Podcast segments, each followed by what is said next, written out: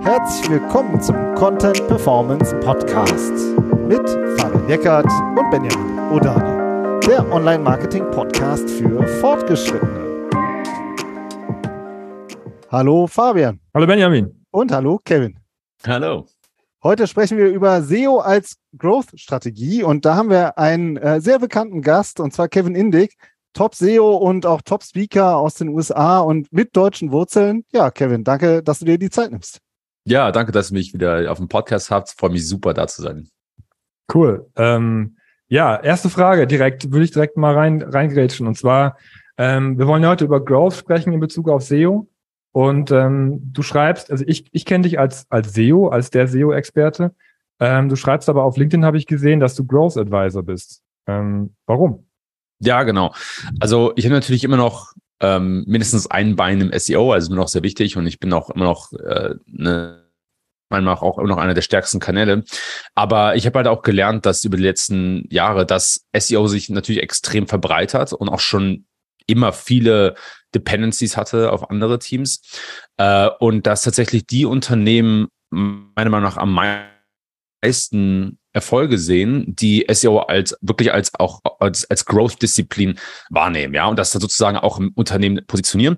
Und ich habe einfach die Gefahr gesehen, dass wenn ich mich jetzt als SEO-Advisor positioniere, ja, dass man sehr schnell in Themen reinkommt wie, ja, kannst du uns mal bei der Keyword-Recherche helfen oder oder könntest du uns irgendwie mit Content Briefs helfen? Also wirklich so sehr kleine ähm, detaillierte Arbeit und, und ich will mich wirklich mehr als Stratege positionieren, der Unternehmen dabei hilft, ähm, man vielleicht irgendwie das, Unterne äh, das, das Wachstum 50, 100 oder 200 Prozent nochmal beschleunigen könnte und sozusagen neue, neue Wege öffnet, als jetzt das Bestehende zu optimieren. Und das war mir einfach wichtig als Positioning-Gründen, mich da als, wie gesagt, als Growth Advisor darzustellen. Und man kriegt auch normalerweise mehr ähm, Access, mehr, mehr Zugang zu, ähm, zu Ressourcen, Budgets und so weiter und so fort. Und das kommt eigentlich daher, dass ich auch bei Shopify im Growth-Team da war und SEO eigentlich mehr so eine Art Deckmantel war, den jeder versteht oder wo jeder versteht, was gemeint war, wir aber nach nicht mehr so klassischen SEO-Methoden gearbeitet haben. Aber meinst du denn, dass das im Unternehmen verstanden wird, wenn du, wenn du das Thema Growth benennst und dass da mehr Budgets für freigemacht werden als für SEO? Ähm, ist das deine Erfahrung international? Äh, es, es geht, also USA auf jeden Fall, äh, vor allem so in der Tech-Szene. Ähm, aber generell finde ich das eigentlich gar nicht schlimm, sondern finde das sehr reizvoll. Ähm, man muss, also ich muss dazu sagen, ich, ich finde es äh, schrecklich, wenn irgendwie neue Buzzwords auftauchen oder man ja was, was mit einem neuen Namen verseht, was es eigentlich schon lange gibt. Also das, da, davon bin ich kein großer Fan, aber ich finde das spannend, wenn man ein Unternehmen ein bisschen challenge, dadurch, dass man sozusagen eine, eine neue Disziplin oder was Neues äh, an Land bringt. Denn das Problem, was ich oftmals sehe, ist, dass die die nicht unbedingt Vorurteile, aber vielleicht die Meinung und die Bilder über SEO so festgefahren sind, dass es sehr schwer ist, sich daraus zu befreien. Ja, und deshalb spiele ich gerne so ein bisschen mit, mit, äh, mit dieser Idee von, von Growth oder Organic Growth, weil es so ein bisschen ähm, die, ähm, die, die Meinungsbilder ähm, oder wie soll ich sagen, weil es ein bisschen die, äh, die, äh, die, die, die, Vor, die Vorurteile so ein bisschen beseitigt. Und was gehört alles zum Thema Growth für dich dazu? Also gerade deine, aus deiner Erfahrung von Shopify oder auch davor G2, du hast ja, hast ja viele ähm, Stationen hinter dir und auch eben als Führungskraft ähm, warst du ja da. Was, welche Disziplinen gehören so zu Growth und wie ordnet sich SEO da nochmal ein? Kannst du das nochmal so ein bisschen beschreiben, wie da so deine Erfahrung ist? Ja, spannende Frage, ähm, weil ich so den, den Growth-Ansatz so ein bisschen anders sehe als äh, vielleicht den klassischen Marketing-Ansatz oder vielleicht diesen, diesen Kanalansatz. Also zum Growth gehört eigentlich für mich, gehören die verschiedenen Stufen, die ein User durchläuft, wenn, läuft, wenn er äh, ein, ein Kunde wird. Ja, also es fängt an mit User Acquisition sozusagen und da kann man SEO auch schon sehr schnell positionieren, dass er ein großer Akquisekanal ist. Geht dann aber rüber zu Activation, wo man zum Beispiel Conversion Optimization äh, platzieren könnte und dann Engagement, Retention und Monetization. Ne? Also wie kann ich die Leute dann tatsächlich wirklich so oft wie möglich ähm, äh, mit dem Produkt interagieren lassen, wie kann ich die Leute über die Zeit lang behalten? Und wie kann ich das Ganze dann monetarisieren, also wie kann ich ein Business draus machen. Und das ist insofern spannend, weil man, wie gesagt, so ein bisschen diese Silos zwischen Disziplinen wie SEO oder Conversion Optimization oder sogar äh, E-Mail und Lifecycle Marketing, weil man die so ein bisschen zerreißt, ja. Und das hat, das war bei, bei Shopify eigentlich sehr interessant. Ich habe dann sehr, sehr große oder eine große Organisation geleitet an Teams, die sich halt um all diese Teile kümmern, mit einem starken Fokus auf Organic. Ne? Also wir haben halt geguckt, okay, wir haben verschiedene organische Kanäle, SEO mit Abstand der größte, aber wir haben auch so Geschichten wie äh, Direct Traffic, wir haben auch Geschichten wie Referral Traffic, ja, ein bisschen Social, natürlich ein bisschen Traffic von E-Mail. Wie können wir den dann im nächsten Schritt am besten konvertieren, so dass es auch Sinn ergibt? Und Conversion muss ja nicht immer heißen, dass die Leute sich direkt anmelden für das Produkt oder direkt das mhm. Produkt kaufen. Es kann ja auch ein Newsletter sein. Es kann sogar, wir haben es sogar so definiert, dass eine Soft Conversion auch ist, wenn die Leute auf der Seite bleiben, sich also so durch die Seite durchklicken und daraufhin kann man ja auch optimieren. Ne? Und dann das Thema E-Mail war dann bei mir auch auf dem Tisch, Conversion. Und dann haben wir halt geschaut, okay, wie können wir die Leute dann hinten raus länger halten? Ja, also an, anstelle jetzt irgendwie ein, Newsletter rauszuschicken, können wir aus Lifecycle-Sicht die irgendwie nochmal aktivieren? Können wir, ne, wie sieht die Erfahrung aus nach sechs Monaten, nach einem Jahr? Wie sieht's aus, wenn du dich von Shopify abmeldest? Können wir da nochmal Leute reaktivieren? Also da, da öffnen sich halt ganz neue Möglichkeiten. Das alles kann natürlich auf SEO als Fundament gebaut sein, aber geht dann halt noch zwei, drei Schritte weiter. Und meine starke Meinung ist, dass das eigentlich sehr wichtig ist für den SEO-Erfolg heutzutage, weil Google immer besser auch versteht, ob die Nutzer zufrieden waren oder eben nicht. Sehr spannend. Jetzt lass mal da noch ein bisschen einsteigen, trotzdem auch in SEO-Themen sozusagen. Die sind ja auch verwandt mit ja, allen anderen Themen. Aber hm, ich finde es sehr spannend. Du hast ähm, einem äh, hast ja auch einen sehr starken Blog und da hast du mal zwischen Aggregatoren und Integratoren äh, unterschieden. Also ich sag mal so äh, allgemein verständlich zwischen Plattformen eher oder äh, klassischen Unternehmen, wo du auch sagst, die brauchen unterschiedliche Growth-Strategien oder unterschiedliche SEO-Growth-Strategien. Kannst du diesen Denkansatz mal erklären? Was meinst du damit genau? Ja, genau, super. Ähm, ähm, also äh, prinzipiell, wie gesagt, unterscheide ich zwischen zwei verschiedenen Typen von Unternehmen. Ähm, und diese Definition ist eigentlich sehr stark inspiriert von Ben Thompson, der den äh, Newsletter Stratechery äh, schreibt und der eigentlich mit dieser Aggregation Theory groß geworden ist. Ja, also das ist nicht, ich habe das aufs SEO übertragen, aber das, das Grundprinzip äh, kommt nicht von mir. Das muss man an der Stelle einfach mal sagen.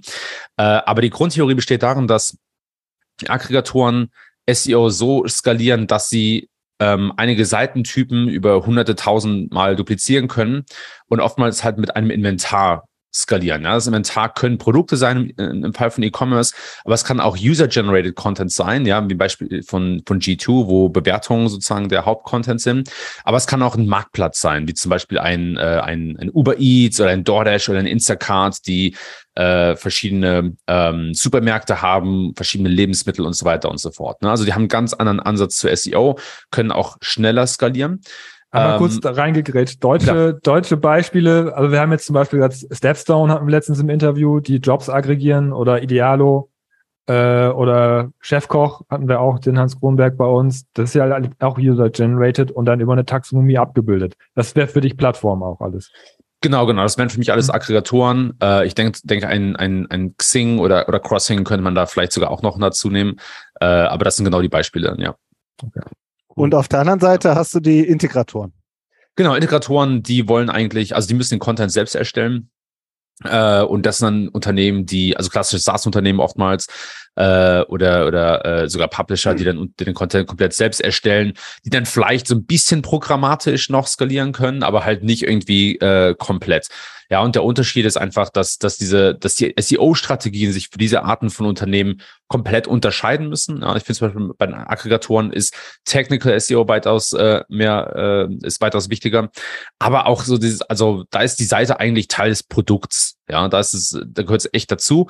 Insofern ist es oftmals auch eine Produktentscheidung, während bei Integratoren halt oftmals so ein bisschen dieser klassische Marketing-Approach gefahren wird.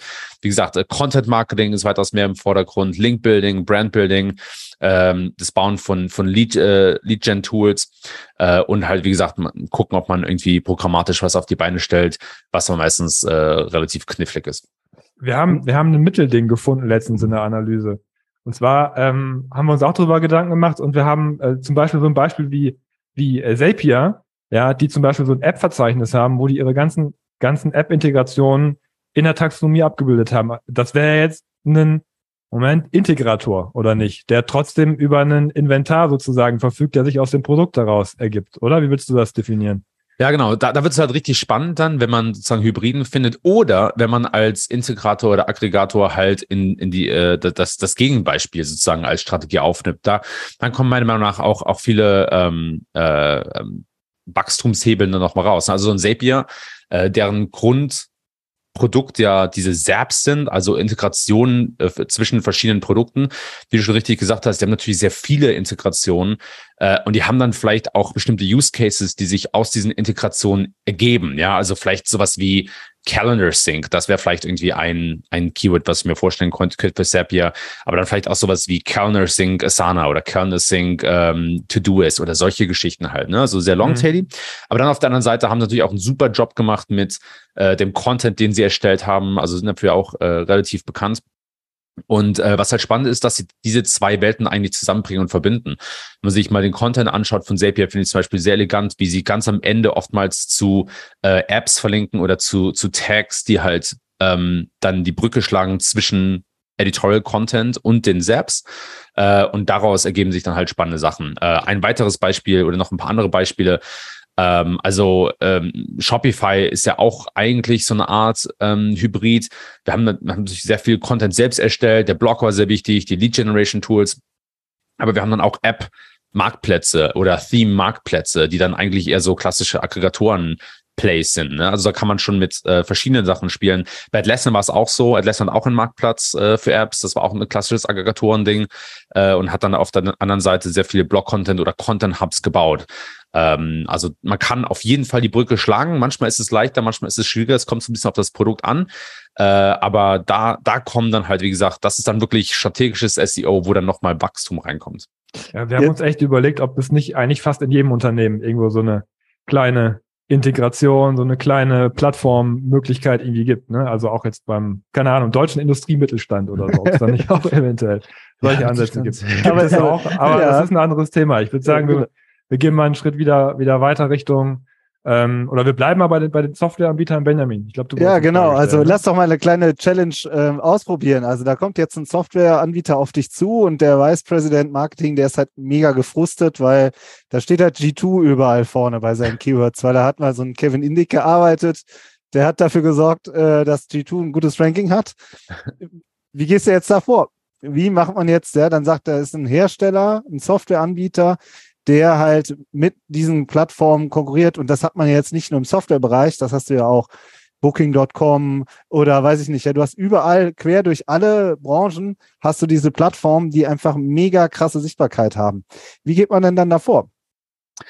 Ähm, ja, also es, es, kommt natürlich so ein bisschen drauf an, was das für ein Produkt ist und was irgendwie das, äh, was, was das Thema ist oder was die Keywords sind. Ähm, aber G2 ist nicht komplett unschlagbar. Ja? Also wir haben, äh, wenn man sich das G2-Universum mal anschaut, es gibt da eigentlich drei große Player.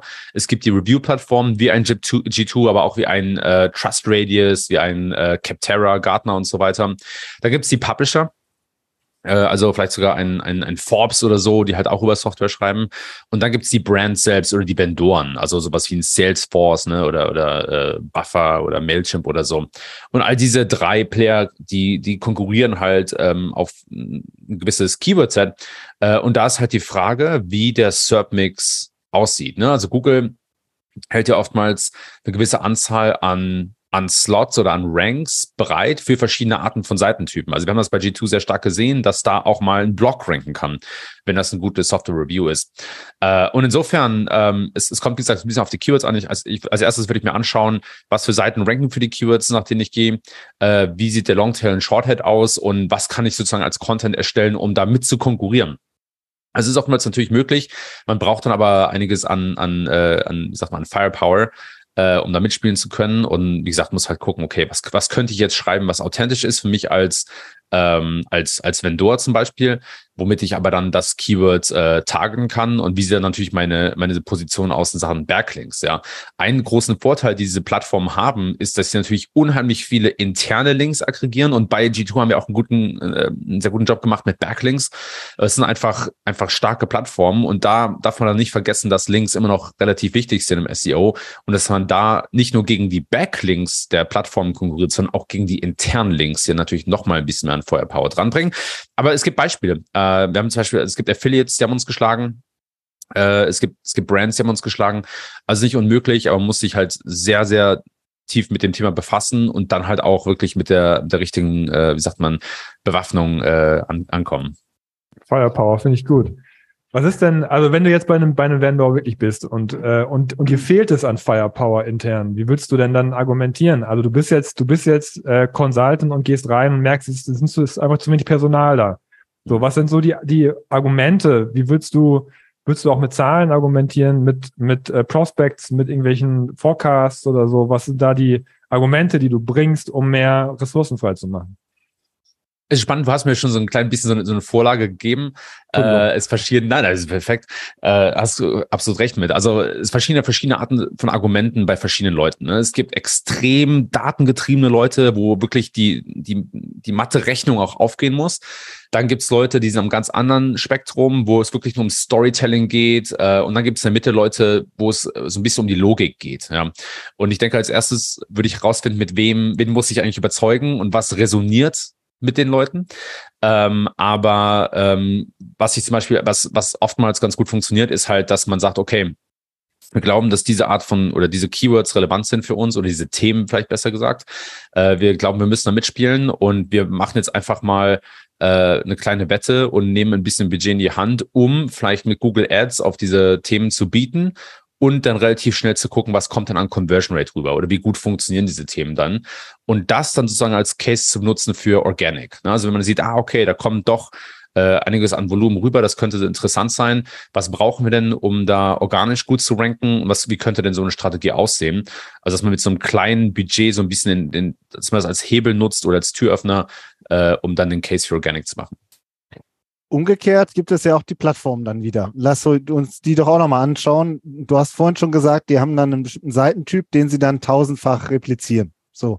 Und ähm, dann gibt's äh, fünf Seitentypen und dann äh, mal 10.000 und dann ist sozusagen, geht's ja nur noch darum, wie bestücke ich die. Ja, also nur noch in Anführungszeichen. Und unser subjektiver Eindruck ist, dass halt auf der Ebene äh, das ganze Thema AI-Content auch nochmal ganz anders diskutiert wird. Also weil man einfach, man braucht ja eine Lösung dafür. Und, ähm, und wir haben den Eindruck, dass äh, sozusagen auf dieser Plattformebene da auch schon längst mit gearbeitet wird. Wie ist denn so dein subjektiver Eindruck? Du hast ja auch mit vielen, bist ja auch im Gespräch, ähm, hast, äh, hast immer beide Ohren offen, habe ich den Eindruck. Ja, bist, bist auch mal sehr daran interessiert, was so gerade passiert. Ja, wie ist da dein Eindruck? Ja, das ist absolut recht. Also das Thema AI-Content ist schon sehr spannend. Und äh, es tut sich tatsächlich auch sehr viel in dem Bereich und es wird immer immer mehr zum Hebel. Also ich arbeite gerade so ein bisschen als Advisor mit einem Unternehmen, mit einer SaaS-Company, äh, wo wir auch AI-Content einsetzen, um ein, äh, ein, um ein, wo wir ein Glossar gebaut haben. Und es funktioniert überraschend gut. Also fast schon ein bisschen zu gut für meinen Geschmack, muss man dazu sagen. äh, und der Content ist jetzt nicht schlecht, aber ähm, äh, also der ist, der ist hilfreich, der ist absolut lesbar. Wir haben auch extra nochmal äh, drüber geschaut, weil man meiner Meinung nach kann man sich noch nicht hundertprozentig auf die AI verlassen, aber das ist alles Content, der mit GPT-3 gebaut wurde. Ähm, und die Kunst liegt eigentlich in der Menge oder in der Länge, besser gesagt. Äh, das Problem mit AI-Content ist, dass je nachdem, welche Inputs man gibt, der halt irgendwann sehr repetitive wird. Ne? Also der Content wiederholt sich halt irgendwann und dann ist es doch sehr leicht zu erkennen, ob es AI-Content ist oder nicht. Äh, aber so in der Spanne 400 bis 500 Wörter kann man da derzeit eigentlich sehr viel machen. Und wie du schon gesagt hast, gerade bei, bei Plattformen oder Aggregatoren ist es natürlich interessant, wenn man so viele Seitentypen hat und braucht jetzt relevanten Content auf denen, äh, dann funktioniert das schon sehr, sehr gut. Äh, wir haben bei G2 damals äh, auf einem dieser Seitentypen so eine Art Vorgängerversion gelauncht. Das hat auch wirklich sehr, sehr, sehr gut funktioniert. Und meine These ist einfach, dass es gut funktioniert hat, weil es, weil es hilfreich war für den User. Also es war jetzt nicht irgendein ähm, Gestammel oder irgendwelche Wörter, die irgendwie in Relation stehen zu dem, zu dem User-Intent der Seite, sondern es waren wirklich hilfreiche Informationen, wie so eine Art äh, Too Long Didn't Read, ähm, die, die die Nutzer dann auch sich angeschaut haben und wo sie dann, wovon sie dann halt was mitgenommen haben. Und dann sehe ich eigentlich kein Problem damit. Ja, also ich finde auch, es gibt auch, also ich finde auch die Diskussion, ob jetzt Maschinen den Content erstellt haben oder Menschen, finde ich meiner Meinung nach sehr überflüssig. Es sollte eigentlich nur darum gehen, ob der Content wirklich hilfreich ist oder nicht. Okay, das ist jetzt die moralische Begründung, aber es gibt ja auch eine leicht technische noch, die du auch in deinem in der Growth Memo auch letztens angesprochen hast. Ähm, äh, das ist, also das ist ja eigentlich relativ easy, so einen Content zu entdecken oder zu erkennen. Ja, das hast du ja, glaube ich, auch äh, an. Ich habe leider nicht nicht replizieren können, weil ich keine Tools in, für, die, für den deutschen Korpus gefunden habe, aber du hast es im äh, für, ein, für ein englisches Beispiel gezeigt, dass du, dass du einen, einen AI-generierten Content in ein Tool reingeschmissen hast und das Tool konnte relativ sicher feststellen, dass, ist, dass die Wahrscheinlichkeit hoch ist, dass es ein AI-Content ist. Ähm, jetzt hat Google aber auch bei seinem letzten Update gesagt, ziemlich klar, auch zum allerersten Mal, dass sie eigentlich keinen Bock auf AI-Content haben. Ja, also äh, beziehungsweise es war so ein bisschen schwammig formuliert. Ne? Also auf jeden Fall keinen keinen massenhaften, nicht massenhaft erstellten Content und das und dass man dadurch halt relativ schnell auch in die Ecke rutscht, wie äh, eigentlich das Gegenteil von dem, was du sagst, eben nicht helpful. Das, ja, das Update war das Helpful Content Update und das wäre also kein Helpful Content, wenn er massenhaft über AI generiert ist. Jetzt ist natürlich die Vermutung nahe, liegt ja die Vermutung nahe, dass man sagt, okay, Google mag es nicht, es ist einfach zu erkennen, also ist doch eigentlich ein Risiko, es zu verwenden, oder? Wie willst du das sagen? Ich muss dazu sagen, dass in der Case Study, die ich ja geschrieben habe, dass das äh, GPT-2-Content war oder sehr wahrscheinlich GPT-2-Content. Ich weiß es natürlich nicht äh, aus eigener Quelle, aber es sah so aus und dass die Tools auch auf GPT-2 trainiert waren. Ja, also es kommt bei ähm, bei der bei der Erstellung von Content und bei der Erkennung von AI-Content eigentlich darauf an, was äh, welche Generation der Technologie es war und auf wie viel Daten die eigentlich trainiert wurde. Ne? Und da ist GPT-3 ähm, GPT-2 extrem überlegen. Das muss, muss man dazu sagen. Und ich habe noch kein Tool gefunden, was GPT-3 Content wirklich gut erkennen kann. Ja, also es wird schwieriger zu erkennen. Aber was mir halt wichtig war, bei dieser Case Study rauszustellen, ist, dass es eigentlich auf die Qualität ankommt. Sobald es halt schlecht gemacht ist, ist es sehr einfach zu erkennen, auch mit mit mit ähm, mit mit Public Tools oder mit Open Source Tools äh, und dass du dass du halt gucken musst, dass du irgendwie einen hochqualitativen Output hinbekommst. Ähm, und dass Google eigentlich bei dieser ganzen Machine Learning ähm, Geschichte natürlich sehr federführend ist. Ne? Also die, die sind eigentlich die, äh, vielleicht mit Microsoft zusammen noch von IBM, die eigentlich da ähm, wirklich auch am ehesten dann so ein Tool rausbringen können. Und wir wissen halt nicht, was, was Google schon nutzt, was sie sich schon anschauen, ob sie vielleicht schon ein gutes Bild davon haben, wer AI-Content nutzt und das dann so langsam runterdrehen. Das ist, ne, also Google hat ja unzählige Möglichkeiten. Ähm, aber mir war es wichtig, einfach mal darzustellen, wie es aussieht, wenn es schlecht gemacht ist und wie einfach man schlechten AI-Content erkennen kann. Ne? Also es, es geht eigentlich darum, dass Qualität das Hauptkriterium eigentlich ist dafür. Okay, aber das, aber so, also viele, viele Online-Marketing-Kollegen haben ja schon die Philosophie, das ist jetzt zwar irgendwie ein bisschen spammy, aber immerhin klappt es. Du hast ja gerade auch gesagt, es klappt. Ja, also wir haben auch viele Beispiele gesehen, wo wir ganz klar gesehen haben, das ist künstlicher oder maschineller Content oder wie hieß er früher, Robotertexte hieß es früher. ja, ähm, aber das funktioniert einfach einwandfrei. Aber das Risiko ist halt da, ja, vor allem, weil Google muss es ja, muss sein Know-how ja nur reverse engineeren. Die müssen ja sehen, okay, ich bin gut in, in Texterstellung, aber ich kann es halt dann auch gut erkennen. Also du würdest schon, schon sagen, wenn's, wenn es funktioniert und helpful ist, dann kann man das schon benutzen. Genau, genau. Okay. Ich glaube, ich glaube, man kann damit mit gutem Menschenverstand drüber schauen, wenn man sagt, ey, für mich, es ist, es bietet einen Mehrwert, ja, es ist wirklich eine Information drin, die ich brauche in einem Kontext und ich vorher vielleicht noch nicht hatte. Und es ist leserlich geschrieben. Und ich meine mit leserlich jetzt nicht, man kann es lesen, sondern es ist, es ist ja, es muss jetzt auch kein, äh, kein, kein Poetry sein oder sowas. Aber ich, ich kann es es ist, es ist einfach zu verstehen und es ist gut zu lesen, ja. Und das mhm. kann man, glaube ich, mit Menschenverstand ganz gut noch bewerten und sich dann irgendwann immer mehr auch auf die AI verlassen. Ähm, und äh, also ich, ich würde, ich wäre sehr vorsichtig zu sagen, äh, äh, ich glaube, es könnte klappen, roll das dann aus, sehe, dass ich mehr Traffic bekomme und kann dann ruhig nachts schlafen. Also ich glaube, man muss diesen gesunden Menschenverstand noch dazu bringen. Und wenn man sich wirklich gut mit dem Text fühlt, dann, dann sehe ich kein Problem damit, da wirklich sich reinzulehnen und es auch zu skalieren. Ähm, aber wenn man da selbst schon so ein bisschen skeptisch ist, dann würde ich es auch ehrlich gesagt nicht launchen, weil ich erwarte, dass Google dieses Problem irgendwie einzäunen muss. Ähm, für mich ist AI-Content halt, ähm, also das zeigt, für mich zeigt auch die Reaktion von Google so ein bisschen, dass sie davon ein bisschen Angst haben, ja, und dass es irgendwie auch ein Problem für sie sein könnte. Ähm, und äh, deshalb glaube ich aber auch, dass sie viele Ressourcen drauf verwenden werden, ähm, das Ökosystem jetzt nicht irgendwie, da nicht die Kontrolle zu verlieren. Ne? Also Google hat ja schon echt viel Kontrolle auch übers Web und, und, und wer irgendwie im Web sichtbar ist. Und ich glaube, das werden sie nicht einfach so aus der Hand geben. Und ich erwarte da eigentlich auch, dass Google da noch klarer wird in seinen, in seinen Guidelines. Dann bin ich mal gespannt, was sie dazu sagen und, und was halt die Realität auch immer bringen. Ne? Man muss dazu sagen, Google hat natürlich eine starke PR-Maschine, die hat auch in den letzten Jahren extrem gut bei SEOs funktioniert, aber was dann die Wirklichkeit zeigt, kann dann auch nochmal ein bisschen anders aussehen. Kevin, lass uns noch über was anderes sprechen. Du hast nämlich ja auch ähm, kürzlich eine richtig äh, umfangreiche Keyword-Studie auch veröffentlicht und ähm, hast da auch nochmal analysiert, wie eigentlich das SERP-Layout aussieht. Ist ja auch ein super wichtiges Thema, mit dem sich, äh, mit dem wir uns auch super viel beschäftigen, wie eigentlich alle SEOs, glaube ich, da draußen auch. Und ähm, erklär das nochmal, dieses SERP-Layout, also die Darstellung der ersten zehn oder ob es überhaupt zehn sind, kann man dann auch noch diskutieren. Ähm, die sind ja sehr vielfältig. Kannst du da nochmal erklären, wovon hängt das eigentlich ab, wie so, ein, wie so ein Suchergebnis aufgebaut ist? Das ist eine fantastische Frage, denn es gibt ja tatsächlich auch Programme bei Google oder im, im, in, im Produkt Google, ähm, die sich mit der Aufbau des, äh, der, des SERP-Layouts auch beschäftigen. Ne? Und das ist natürlich alles sehr, sehr ähm, bewusst designt.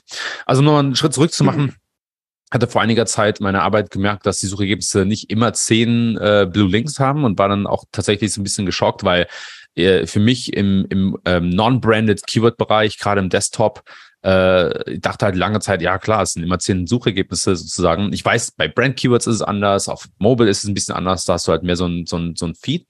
Äh, aber habe das dann so gesehen im Desktop und war dann doch sehr geschockt und habe mir dann mal von den Kollegen bei ähm, SimilarWeb, äh, damals Rank Ranger, habe ich mir mal 20.000 Keywords äh, im E-Commerce-Bereich ähm, auswerten lassen, also mal, mal Daten zugeschickt bekommen, wie viele Suchergebnisse gibt es im Desktop, wie viele gibt es in Mobile. Man kann es ja auch im, im, im Mobile-Bereich äh, noch gut äh, erkennen, äh, je nachdem, wann halt die Related Search Results ankommen. Ähm, und das Ganze dann, wie gesagt, für non-branded Keywords und dann auch mit einigen SERP-Features, wie zum Beispiel Maps, Top-Ads, Product-Listing-Ads, Image-Carousels und so weiter und so fort. Und habe mich da mal so ein bisschen durchgewustet und dann bei ein paar ganz interessante Sachen rausgefunden. Äh, also zum ersten, im E-Commerce-Bereich haben weniger als die Hälfte aller Keywords oder zumindest von dem Sample, was ich hatte, haben überhaupt noch zehn Blue Links. Ja, die meisten haben neun. Ähm, viele oder also mehr als 50 Prozent haben neun ähm, Blue Links. Äh, dann waren es so 15 Prozent, die acht haben und dann noch so eine kleine Menge, die sieben oder vielleicht sogar sechs Suchergebnisse haben.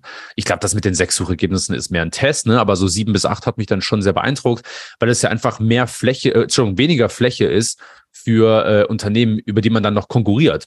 Und im gleichen Maß habe ich dann gesehen, dass so SERP-Features wie Videokarusselle oder diese People Also Ask Module, dass die tatsächlich ein organisches Suchergebnis verdrängen.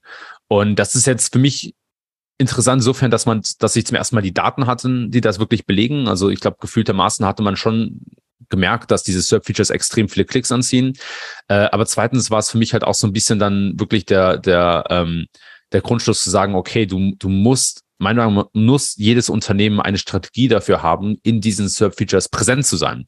Man kann natürlich nicht in jedem SERP-Feature ranken, ja, und nicht jedes Unternehmen kann in Google Maps gefunden werden, weil es einfach kein, kein lokales Business hat. Äh, aber man muss einfach ein Verständnis dafür entwickeln, welche SERP-Features tauchen auf für meine Keywords und was ist meine Strategie, um irgendwie entweder mit denen zu konkurrieren über Rich Snippets oder auf der anderen Seite halt in den präsent zu sein. Ne? Das geht dann in so Richtung wie Videostrategie, Bilderstrategie, ähm, was für Fragen baue ich meinen Content ein.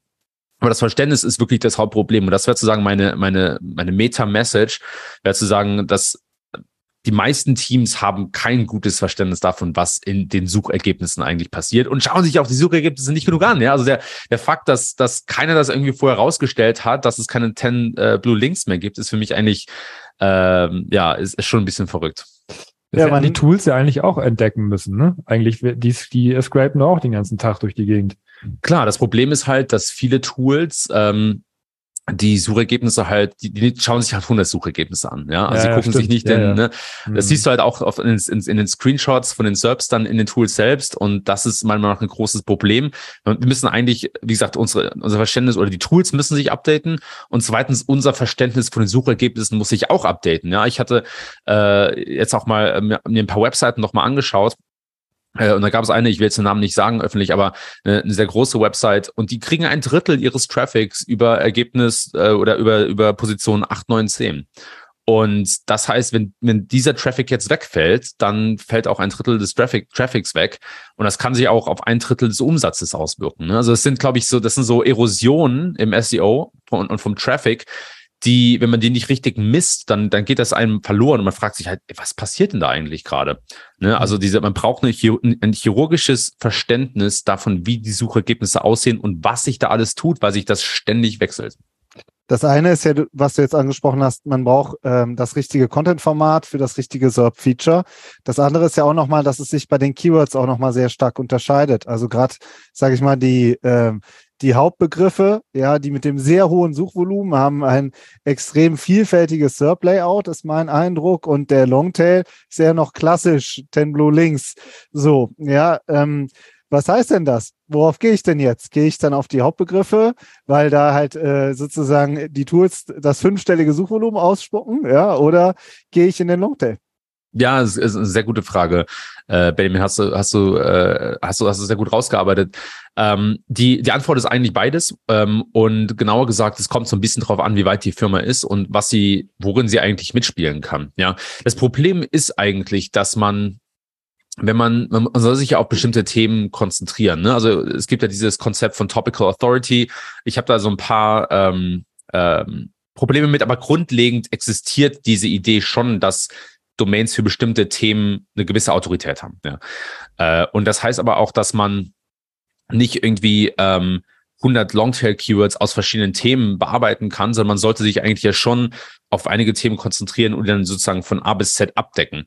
Das Problem ist aber, dass man nicht immer für, äh, gerade als, als junge Firmen oder kleinere Domain, dass man nicht für alle Keywords ranken kann, vor allem im Shorthead. Ja, das heißt, was ich eigentlich machen will, ich will mein, mein, äh, meine, meine Keyword-Strategie so aufbauen oder meine Themenstrategie, dass ich mich auf einige Themen erstmal konzentriere, fange erstmal mit dem Longtail an und arbeite mich dann weiter und weiter zum Shorthead hoch sozusagen, muss aber beim Shorthead auch darauf schauen, was für SERP-Features auftauchen und dann dahingehend meinen Content optimieren. Ja, ähm, das Interessante ist halt, dass so SERP-Features wie zum Beispiel Bilderkarusselle ja auch Möglichkeiten bieten, in schweren oder in, in sehr ähm, wettbewerbslastigen SERPs mitzuspielen, ohne jetzt vielleicht die Autorität zu haben, aber vielleicht einfach sehr gute Bilder zu haben.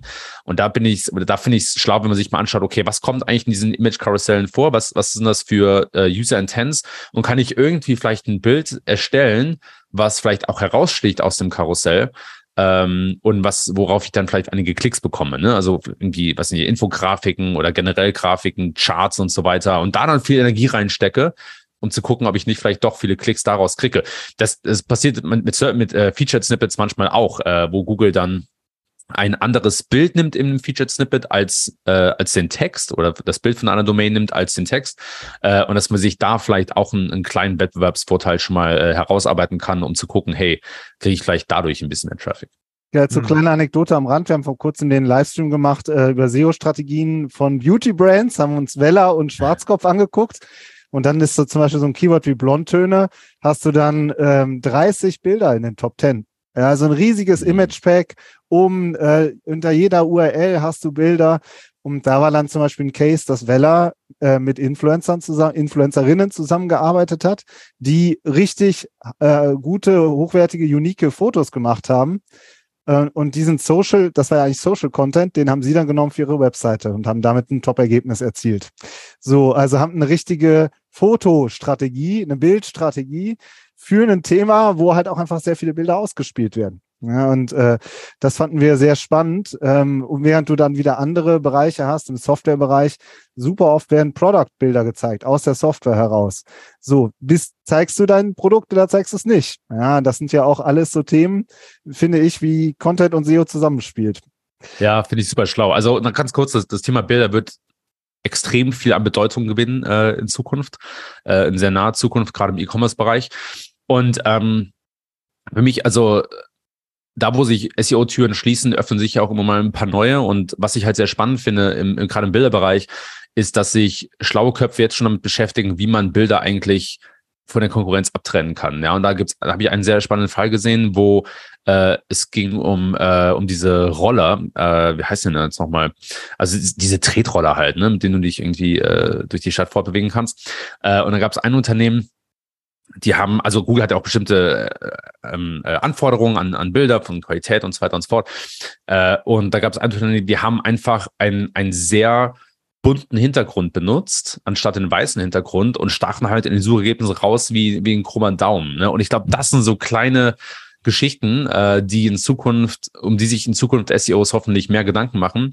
Äh, und das ist natürlich ein neues Spielfeld. Also Bilderoptimierung im Sinne von Aufmerksamkeit generieren, ähm, das wird in Zukunft äh, so eine, glaube ich, der neuen Avenues. Und das ist strategisches Bilder-SEO. Ja, du musst dich ja unterscheiden. Wie unterscheiden wir uns vom Wettbewerber? Aber lass noch mal zum Abschluss, ähm, Kevin und Fabian, lass doch mal noch ein bisschen über das Thema Gehälter reden. Weil ja. du bist halt jemand, der ist in beiden Welten zu Hause. Wir werden von viel von Marketingverantwortlichen gehört, äh, auch von Führungskräften, aber auch viel von SEOs. Ja, und, ähm, und du hast so einen so einen Überblick äh, über beide Welten. Und der Dominik Schwarz zum Beispiel bringt ja regelmäßig eine Gehaltsstudie raus und da haben wir gesehen, dass ein erfahrener Inhouse-SEO so roundabout 60.000 Euro verdient im Jahr. So. Und ähm, das ist, äh, wir fassen jetzt diese 30 Seiten Studie mal so auf eine Zahl zusammen. Also ich hoffe, der Dominik äh, nimmt das, akzeptiert das. Aber wie ist denn, Kevin, wie ist denn dein Eindruck? Wie viel verdient denn so ein SEO in den USA? Äh, es ist natürlich so ortsabhängig. Also wenn man jetzt vom Silicon Valley spricht, dann kann man, kann man die Zahl sehr schnell verdoppeln. Ähm, wenn man jetzt irgendwie ne, von Rural America spricht, ähm, dann würde ich sagen, vielleicht schlägt man nochmal ja, noch ein Drittel drauf, vielleicht die Hälfte. Äh, wie gesagt, es kommt so ein bisschen auf die Seniorigkeit an, ob es Agentur ist oder, oder Inhouse ähm, oder sogar Berater. Als Berater kann man eigentlich auch ganz gut verdienen. Ähm, aber generell sind die Gehälter in den USA höher wobei aber auch gewisse Lebenshaltungskosten weitaus höher sind in den USA. Ne? Also gerade das Thema Bildung und Gesundheit, das ist ja sozusagen in Deutschland im, in den Steuern mit inkludiert und hier ist es halt äh, rausgetrennt, also niedrige Steuern, aber muss es halt dann für selbst zahlen. Insofern sind dann die Gehälter höher. Ähm, und ich glaube, dass man generell in den USA mehr verdienen kann als in fast allen anderen Ländern. Ich, ich, ich das ist jetzt sehr generelles Statement, ja, aber äh, ich will auch nicht immer nur die Depends-Antwort geben. So, ich glaube, die Gehälter sind schon höher hier, äh, aber da sind natürlich sehr viele Nuancen dabei. Aber glaubst du, das liegt jetzt nur an den, äh, nur an der Krankenversicherung oder gibt es irgendwie auch so, dass, dass die Unternehmen sagen, boah, ein SEO, den muss man schon gut bezahlen, damit ich auch einen guten oder eine gute Kollegin kriege? So rein vom Mindset her? Ich glaube, dass es in den USA mehr Tech-Unternehmen gibt als Deutschland und dass es da, dass es deshalb Unterschiede gibt. Also was man eigentlich machen müsste, ist, dass man wirklich eins zu eins vergleichen müsste, okay, wie ist es irgendwie äh, eine Agentur in München und New York City mit einer gewissen äh, Jahre an Erfahrung und einer gewissen Seniorigkeit, wie unterscheiden sich da die Gehälter und das dann sozusagen auf die Lebenshaltungskosten runterbrechen. Das ist natürlich ein, ein, riesiger Aufwand und der Dominik macht einen super Job mit dieser Studie. Äh, Freue mich auch schon auf die nächste. Aber so müsste man es meiner Meinung nach einige, eigentlich vergleichen. Und ich glaube halt, dass die Durchschnitte ein bisschen dadurch verzerrt werden, dass es nun einfach mehr Tech-Unternehmen gibt und dass das in den USA SEO etablierter ist. Das würde ich so schon sagen. Dann muss man sozusagen in den USA äh, im Silicon Valley anheuern und dann aber auf einer Ranch in Texas leben. Dann man sozusagen ja. äh, günstige Lebenshaltungskosten mit einem hohen Gehalt kombiniert. Es macht noch viele. Äh, ist kein Scherz. Also das machen viele. Ist klar, es funktioniert super. Das nennt sich Geo-Arbitrage. Also es geht eigentlich, man kennt Geo-Arbitrage eigentlich daher, dass man dann sagt, Nein, okay. Das gibt es. Ja, klar, das ist kein Scherz. Also Geo-Arbitrage heißt, wird eigentlich oft mehr in einem Kontext verwendet, dass man sagt, okay, wir sind irgendwie eine US-Firma und wir stellen also als Designer oder Entwickler ein in äh, Osteuropa oder in, äh, in, in Indien oder Pakistan oder in asiatischen Ländern. Das äh, versteht man eigentlich unter Geo-Arbitrage, aber es gibt es auch ganz genauso, dass halt Leute sagen, ey, ich gehe von vom Silicon Valley oder New York City oder so Los Angeles nehme da mein Gehalt mit und ziehe dann um. Das haben natürlich in der Pandemie unheimlich viele Leute gemacht. Äh, und für die Unternehmen ist halt die Herausforderung dann zu sagen, okay, wie gehen wir das eigentlich an? Wie bezahlen wir Talent? Nach welchen äh, Standards? Nach welchen Geo-Standards? Also ist, ist eine komplizierte Frage und jedes Unternehmen hat so seine eigene Philosophie da. Du selbst lebst aber in Chicago, ne? Ist das richtig? Ne? Kommst du ja. eigentlich aus ähm, so aus der Ecke von Trier oder so ja. ungefähr, ne? Ja. Also, ja. wo zieht's dich denn hin? Also bleibst du in den USA oder ähm, hast du doch Lust, doch mal nach Berlin oder München oder Hamburg zu gehen und hier irgendwo anzuheuern?